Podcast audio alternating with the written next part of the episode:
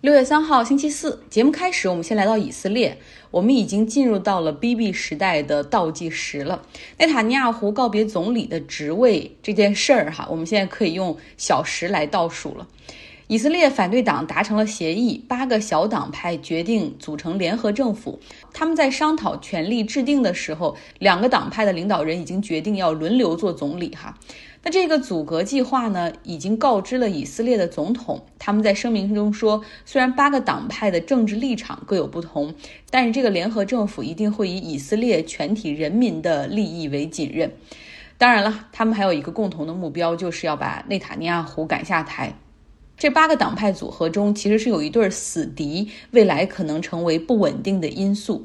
一个就是党派是有四个席位的阿拉伯裔的一个政党，而另外的一个呢是有八个席位的犹太裔的民族主义极右翼政党。所以他们的这个根本立场就是冲突的哈。这个犹太民族主义极右政党，我们之前说过，他就是要否定巴勒斯坦的存在，可能未来都想把这些这个阿拉伯裔的赶出以色列。这可能给未来的一些摩擦会埋下一个伏笔。那以色列总统已经召集议会去讨论这件事儿，而且会尽快的找时间进行投票，因为这已经是两年里的第四次大选了，就是真的希望定下来，后面再说后面的。那以色列议会总共是一百二十个席位，但有超过二十五个以上的党派，所以选票是非常的分散。就这次组阁的这八个小党派，他们在议会中所获得最多席位的一个党只有十七个席位，而剩下的那些党派就是席位就是四到八个之间。那这八个党派加在一块儿，勉强凑够了这个六十一个席位。内塔尼亚胡的利库德党他们有三十个席位，在这八个反对党组阁达成协议之后，内塔尼亚胡再次抨击他们说，这就是一个世纪欺诈。可以确定的就是说，他要竭尽全力去阻止他们通过议会投票，但是目前看起来可能性非常小。有一艘新加坡籍的货轮叫 Express 珍珠号，就是超快珍珠号，他们正在引发一场局部生态环境的危机，而这个危机已经进入到第十一天了。五月二十号的时候，这艘货轮在斯里兰卡的海域失火爆炸，那么这个货轮呢，载着数百吨的硝酸。化学原料聚乙烯等有毒的物质，它们燃烧爆炸，已经有的已经泄入到了大海里面，还被冲到了海岸上。那现在呢？斯里兰卡和印度的海军正在一起努力，想对这个船体进行一个拖拽，但是这个船尾它是卡在了海床上。那它这个拖拽之前其实并不知道这个情况，一拖拽之后还导致了这个后部直接。破碎，所以现在大家都在讨论最糟糕的可能性，就是船体整体破损，然后全部沉入海底。那么这些有毒品将对当地的环境带来沉重的打击。这艘货船上面装着一千四百八十六个集装箱，其中有八十一个是危险品，包括硝酸聚乙烯。另外，这个船的自身还有三百吨的原油。这艘货轮呢，是从印度孟买北方的一个港口出发，然后它的行程是要在三十天，沿着这个波斯湾的港口以及印度洋这些港口，就是去卸货、装货，然后最终的目的地是马来西亚。那当船员们发现有一个箱子里面的硝酸出现泄漏之后，马上就联系了这他们即将前往的卡塔尔那边的港口，结果是被拒绝进入海域。然后，另外他们又联系到了这个出发的这个印度港口，结果也被告知拒绝进入。后来呢，向斯里兰卡提交了申请，斯里兰卡允许他们进入。斯里兰卡政府允许这艘船前往科伦坡港进行停泊。就在港口外等待停泊的时候，船身起火，船长和二十五名船员都是安全撤离了哈，但是也有人被烧伤。之后呢，这个火灾又变成了爆炸。船体受损，还有装着硝酸的这种集装箱坠入大海。现在这个船呢，主要的火已经被扑灭了，但是还有一些船舱在冒烟，而季风让整个救援过程非常的困难，光灭火就花了八九天的时间。那如何控制这些危险品最终流入大海？目前还没有很好的解决方案。其实每天世界上都会发生很多的事儿哈，然后很难面面俱到。但是今天有一个事儿想多说一下，就是美元对人民币贬值这件事儿需要聊一聊。我记得我二零一八年准备出来读书的时候，那个时候人民币对美元是是一美元兑六点二八人民币。然后我当时想，哇，这么好，这么好的汇率，所以就换了全部学费的钱，然后觉得很划算。但没有换全部，你懂得，像你也会担心，可能美元会进一步贬值哈，比如说一比五啦，那怎么办呢？可是之后美元对人民币就回升到了这个一美元兑六点八或者六点九人民币，让我很长一段时间的消费就总是觉得很肉疼。那终于开始工作了，赚美元了，那个立场就变了哈，就希望美元对人民币可以升值。那的确一度哈，这个一美元已经涨到了这个对七点二人民币，然后之后我就没有再关注了，因为发现它虽然每天都在波动哈，涨涨跌跌的，但是对我生活没有什么影响，因为我不可能。真的做到去，就是根据这个汇率去换汇哈。你这个你一年有，比如说在中国你有换汇的额度，然后你每一次换汇的时候，其实都会损失一笔手续费或者那种中间的价差，所以就没有再关注。直到昨天的时候，一个听众提醒我看一下汇率哈，我一看已经跌到了一美元兑六点三八。人民币了，可以说这个人民币对美元升到了三年来的一个新高。也看到新闻说，像我们国家的央行在要求各大金融机构从六月十五号开始要增加外汇储备的比例。其实这样也就是希望降低这些金融机构在市场交易中可以放的头寸，就不希望有太大的波动，还是要以稳定为主。那我就回想说，这个为什么美元会？贬值是不是已经进入到一个贬值通道了呢？美元是不是不再坚挺？然后回顾了一下经济学、宏观经济学的原理，哈，这个属于 currency depreciation 汇率贬值的一个问题。汇率呢是一个浮动市场，非常公开透明。那它的涨和跌完全是由于市场的供求关系来决定的。像美元对人民币贬值，很有可能就是对美元需求下降。的一个结果，比如说你可能不用美元结算啦，让我联想到，难道世界货币的这个地位在动摇？还有一种可能性就是供给过剩了，那是不是因为美国的这个几轮刺激，然后货币超发，所以出现了贬值，这个购买力下降？所以带着这些疑问哈，我并不是很懂这种货币的经济学，所以找了一篇经济学家保罗克鲁格曼的专栏文章给大家来讲一讲。他说：“美元世界货币的这个地位会取代吗？当然，比如说欧元就是一个很有力的竞争者，而且要记住，在货币领域就没有一成不变这个定律。但是对普通人来说，影响大吗？”克鲁格曼说，他的导师哈经济学家 Kinderberger 说过哈，过度关注世界货币变化的人会疯掉，除非你是交易员。克鲁格曼哈这个文章中写到说，首先，美国现在还是全球的一个主导地位，美国经济占全球 GDP 差不多百分之二十五，但是美元在不同国家的这个外汇储备总共加起来占全球的百分之六十。那比如说，马来西亚的货币吉令特要想和秘鲁的货币索尔进行一个兑换的话，那么顺序是这样。先要把这个吉令特换成美元，然后再用美元去换成秘鲁的索尔，所以美元有一个结算的功能，哈，就是更多的是为了贸易中的结算。另外一个功能呢，就是作为其他国家政府的一个外汇储备，更多的是为了有什么问题的时候稳定自身的金融系统。那因为美国是世界货币。这样的一个地位，曾经有一个法国财长就说过：“说你们真的是超级有优势啊，完全什么时候需要钱的时候就可以疯狂印钱，想买什么买什么，不用担心膨胀，因为美元是全球流通、全球储备。”这个想法跟我过去在经济之声的上司哈是一样的，就是彻头彻尾的批评美国的霸权主义，就认为美国利用美元不停的在收割全世界。但是克鲁格曼说说这个说的挺有意思，但不是真的。他说：“美国不是印钱，而是借钱。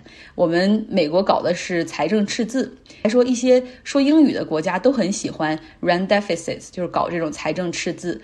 澳大利亚的财政赤字占 GDP 的比例一直都很大，英国也是如此。但并不是因为他们经济不健康啊，而是选择这种发展的模式就是这样。”那另外呢，他还谈到说，美国国债的收益率是远高于英国国债、日本国债。如果说像你们说的，美国可以随意印钱，那我们当然可以把国债的收益率控制到最低，对吧？但是显然不可能，就是因为美国是一个世界货币，美元的市场太大了。那改天呢，我们可以找出一个他的专栏哈，专门来讲解这部分。那我们继续看这个文章。他说，在美元之前，上一个的世界货币 （world money） 是英镑，它的地位是在一九五五年的时候被美元取代。但是在六十年代的时候呢，其实英镑也是主要的结算货币之一哈。直到一九七五年之后，其实那个时候这个英镑基本上就更多的用途，绝大部分的用途就是用于国内了。那从英镑对美元的汇率来看，七八十年代有大起大落，但并不是因为它不再是全球的主要结算货币，而是因为撒切尔他搞这种财政紧缩政策，以及美国这边里根搞他的那种经济哈。总体来说，英镑不再是全球结算货币之后，它反而变得更加坚挺。用我们普通人的话来说，英镑一直很贵哈。那我们再说到美国。克鲁格曼说：“美元让美国有了一个最大的出口产业，那就是出口美元本身，主要是一百美元的纸钞，就上面印着本杰明·富兰克林头像的那个。考虑到货币支付正在数字化，哈，比如说刷卡，还有就是 Wemo 转账，那个 Wemo 转账就相当于是微信支付一样。但是现在呢，在市面上仍有两万亿美元在流通，而且大部分是这种一百美元的大钞。”那在美国国内使用一百美元大钞的这些人，基本上是非法所得或者洗钱，但是大部分的这个美元纸币的流通都是在国外，比如说在外国人的一些个人储蓄，对吧？企业的存款，它可能有一些美元储备用于结算，还有一些国家的外汇储备。克鲁格曼说，美元有一天会失去世界货币的位置。但是这需要一段时间，而且这个过程的变化细微到普通人可能察觉不到。这是一篇写的很好的专栏文章哈。如果大家想看原文的话，可以来到微信公号张奥同学留下你的邮箱。好，节目结尾继续来听 Robert 给我们来讲人类机体组织再生的奥秘。那这篇文章也是来自于《纽约客》。机体模型并不是激发细胞间相互合作的唯一的方式。二零一八年，莱文的团队在青蛙曾经有腿的残肢上贴上了一个塑料的袖套，里边装有孕酮，一种可以改变离子通道行为的激素。他们让这个青蛙把这个袖套戴了二十四小时，然后观察了大约一年。通常情况下，失去一条腿的青蛙会在原来的位置重新长出软骨刺，但是实验中的青蛙长出了桨状的四肢。大约九个月后，小脚趾开始出现。莱文认为，最终同样的袖套也可以用在人类的身上。现在的发育生物学家们基本上都相信，我们有朝一日能够再生人类的四肢。他们的分歧只是关于我们需要多长时间才能够实现，以及究竟如何去实现。有的项目在探索在实验室培育人体器官以供移植。有的用组织细胞来三维打印器官，有的尝试翻转基因开关，还有的项目会向残肢注射干细胞。最终的解决方案可能会涉及多种技术。莱文的关注并不局限于肢体再生，他感兴趣的是许多其他方式的形态生长或者组织形成，以及如何用计算机去模拟它们。在2018年发表的一项研究中，莱文的团队把青蛙胚胎浸泡在尼古丁中。如他们所料，这些青蛙长大后表现出一系列的神经畸形，包括前脑缺失。随后，研究人员使用一款名为 Betsy 的软件对生物电组织进行模拟。在这个模拟世界中，他们应用各种药物，观察它们对生物电信号和大脑发育的影响。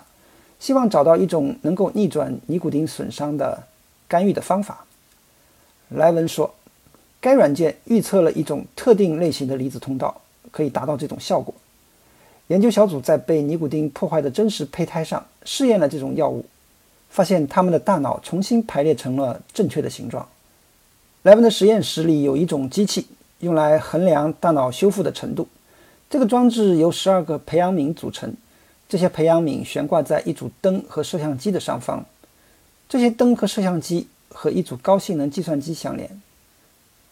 在这个装置里，彩色的 LED 灯从底下照亮培养皿，把培养皿分成红色和蓝色两个区域。当一只成年的蝌蚪进入红色区域时，它会受到短暂的刺激。正常的蝌蚪都会学会避开红色区域，而那些接触过尼古丁的蝌蚪，只有百分之十二的概率学会避开红色区域。但是那些接受了生物电重新校准的药物治疗的蝌蚪，有百分之八十五的概率学会。也就是说，他们的智商恢复了。对于生物电在机体形态中发生的作用，研究人员有不同的看法。劳拉·博罗丁斯基是加州大学戴维斯分校研究发育和再生的生物学家。他认为我们还有很多尚待发现，包括基因程序和生物电信号是如何混合作用的。加州大学旧金山分校的一位生物化学家科恩伯格研究的另一种类似生物电的细胞间系统，由形态发生素组成。形态发生素是细胞为了相互交流而释放的一种特殊蛋白质。科恩伯格的实验室研究了形态发生素如何在细胞间移动，并告诉他们该怎么做。莱文的前导师、哈佛医学院遗传学系主任塔宾对生物电持怀疑论观点。莱文将生物电描述为一种密码，但是塔宾说，作为启动形态发生的触发器和以密码的形式存储信息。是有区别的。他给了一个类比，比如说我的吸尘器要用电，但他说这并不意味着开吸尘器就必须要有一个电子密码。流过插座的电流并不能告诉吸尘器该怎么做，它只是使它启动。莱文认为生物电比这更复杂。正确的生物电信号可以把一个普通的吸尘器变成戴森吸尘器，或者把尾巴变成脑袋。调整信号会产生高度特异性的结果，头部呈尖塔状、管状或者帽状，无需调整单个基因、离子通道或者细胞。莱文说：“你可以入侵系统进行修改，目前还没有哪种其他技术可以做到这一点。”好，感谢 Robert。明天我们带来这个系列的最后一集。今天录节目之前我去洗牙了，然后打了麻药，所以。